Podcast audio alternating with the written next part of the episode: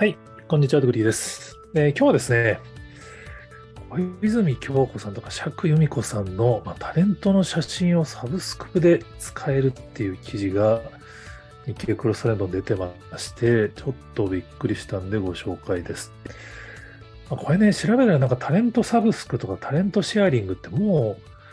う結構あるんですよね。なんか全然知らなかったんですけど、元ネタは、これ日経エンターテイメントの記事が日経クロストレンドに出てるんですけど、まあ、ビジネスブーストという会社が、まあ、タレントサブスクで、まあ、月額30万円からタレントの写真をサブスクで利用できるようなサービスを始められてるそうです。まあ、詳細は記事を見ていただくのはいいんですけど、サイトを見ていただくと、いや、なかなかね、すごいんですよね。月間、あの、タレントさんの写真が、まあ、大量に、なんか平均3000枚とか書いてあって、あの、フリー素材で有名な方が、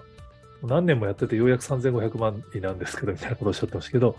多分タレントさんは1回の写真を撮るときに大量に同じパターンでも写真を撮ってあるから、多分その写真が大量にあるんで、まあ、月額数十万円で契約すると、その写真を、まあ、広告とか、ポップとか、チラシとかに、まあ、好きなだけ使えるようになるらしいですね。まあ、一応その、当然、あの、その事務所が OK するクライアントじゃないと契約はできないらしいんで、その審査がどれぐらい厳しいかわかんないですけど、なんつってもね、やっぱこの小泉京子さんが1位にいて、杉本彩さん2位みたいな、渡辺浩二さん3位みたいな、佐藤様さん4位みたいな。で、最近の新着で、着由美子さんとか、いろいろおられるんですけど、ちょっとこう昭和の世代からしたら、この人たちの写真、企業の広告にそんな月数十万円で使えるのっていう。まあ、インタビュー記事でも従来であれば年間数千万円みたいなのが、まあ人気タレントだと当たり前みたいなギャラが、まあ、月数十万円って、まあこ、まあ、これタレント側からしてもこんな安売りしていいんですかっていう議論はあると思うんですけど、ポイントは、従来だと、まあ、タレント契約した人は、まあ、そう契約してから広告素材を別で撮影するわけですよね。そうすると、当然タレントの稼働もかかるんですけど、このビジネスブーストみたいな仕組みは、素材を使うだけなんで、タレントさんの新規稼働を発生しないっていうのは結構ミソだと思うんですよね。あくまで、タレント事務所、タレント側からすると追加収入が期待できるっていう。で、そういえば前こんなサービス見たなと思ったら、どうも業界の火付け役は、あの、田村敦さんがやあの、よく Facebook の広告とかで、あの Facebook 使ってる人は流れてきてたと思うんですけど、中小企業から日報元気にプロジェクトっていうのがあって、これは、まあ、プロジェクトっていう体で、まあ、アンバサダーのタレントの方々が協力しますみたいな立て付けになったんですけど、こっちもなかなかね、そうそうたるメンバーなんですよね。滝川クリステルさん、田村敦さん。まあ、これはなんかあの、シーズンアンバサダープロジェクトなんで、もう今第5期まで来てるみたいですけど、第1期、第2期とこう、タレントがちょっと入れ替わりながら、あの、やってるものなんですけど、これがどうもこのタレントサブスクの火付け役っぽいですね。まあ、ここはなんか、テレビコマーシャルもやってたのかななんか、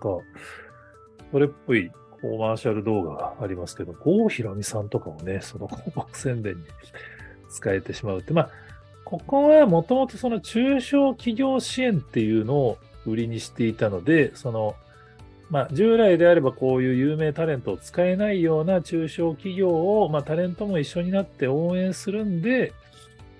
まあ、その分月額でフィーを払ってねっていう、まあ、噂によると60万円ぐらいなんじゃないかっていうのを Facebook のコメントで教えてもらいましたけど、ここはだからその中小企業支援っていう、まあ、名目を、まあ、ある意味こう、ミッションがあるんで、まあ、田村さん、厚さんも協力して、まあ、その周辺のタレントの方々も、まあ、賛同した人たちが協力してるみたいな感じですね。だから、滝川クリステルさんを素材にしたウェブ動画とかも上がってて、すごいですよね。だから、ここはかなりしっかりやってるみたいですね。一業一業種一社でかなり審査も厳しいみたいですけど、どうもここが業界のしつけ役になった結果、まあ、結局類似の、まあ、日本は大体こういうサービスが新しいの出てくると真似してかぶせるところがむちゃくちゃやったりするんですけど、どうも類似事業者は、もうそういうなんか反射チェックとかもせず、まあ、競合機器とかもせずに、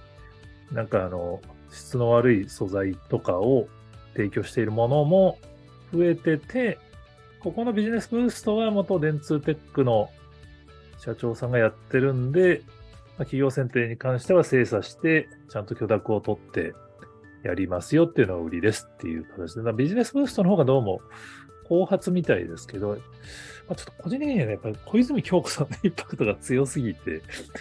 でこれやっぱり Facebook で紹介したら、すごい今コメントついてるんですよね。やっぱり知らなかった方結構多かったみたいで、まあ、やっぱり業界関係者からすると、これをタレント事務所もやりすぎると、まあ、それこそ当然、そのテレビコマーシャル側の数千万みたいなビジネスが劣化したりするよねっていうのもありますし、まあ、やっぱり変なクライアントのところに広告素材使われちゃうと、やっぱり一時期問題になったステマの、なんだっけ、ペニーオークション詐欺みたいなのとか、まあ、最近もあの、仮想通貨マーケットに確か大谷翔平さんか誰かがあの広告起用されてて、まあそこは破綻してみたいなのがまあ問題になったりしましたけど、そういうリスクも事務所側には存在すると思うんですよね。だから、まあ今はやっぱその中日本を現金使用プロジェクトみたいなやつも、まあ、タネットさんの素材を使うと広告効果めっちゃ上がりますよみたいなのが売りにされてるんですけど、果たしてこれでそのタレント素材を写真タレント素材を広告に使うのが普通になった世界線で、この効果とか、このプレミア感が維持されるのかどうかっていうのは、ちょっと個人的にすごい興味がありますね。やっぱり、ファンの人からすると、こんな会社の宣伝してて大丈夫ってパターンはなきにしもあらずだと思うんで、まあ、この審査をどれぐらいちゃんとやっていて、まあ、タレントさんが本当にその会社を応援しようと思ってるところだけと握るのか、何でもかんでも使うのか。まあ結局今も、あの、なんか怪しい健康食品の会社とか勝手にタレントの素材写真を使ってるケースを考えると、まあ、ちゃんとそれを、あの、ニーズがあるからちゃんとお金払ってやれるようにして、そういう、まあ、本当にダメなやつは排除するんだっていうのはわかるんで、まあ、面白いサービスだなと思うんですけど、これによってそのタレントの写真っていうものの価値が、その民主化されて面白い使い方が増えるのか、メント価値の既存になるのかみたいな結構ね、Facebook のコメント欄でも議論になってまして、まあ、ちょっと注目だなと思ったりしております。はい。他にもこんな話してますよっていう方がおられたら、ぜひ、えー、コメントやツイートで教えていただけると幸いです。今日もありがとうございます。